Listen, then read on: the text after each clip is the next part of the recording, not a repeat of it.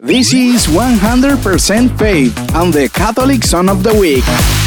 This is 100% Faith on the Catholic Son of the Week. Hello, what's up, guys? My name is Edgar Beltran. I'm Catholic and Augustinian at heart.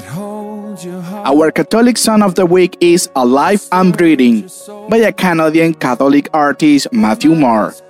He has a 20 years musical career writing and performing Catholic songs. Matt is the most important Catholic artist internationally with more than 100 million views on Spotify and more than 70 million views on YouTube.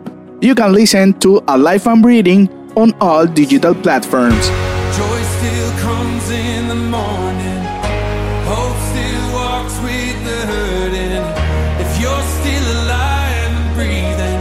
Don't forget to share it with those who may need it.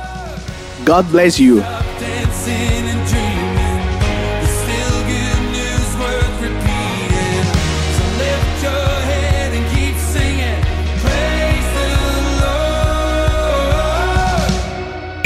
This was 100% Faith and the Catholic Son of the Week.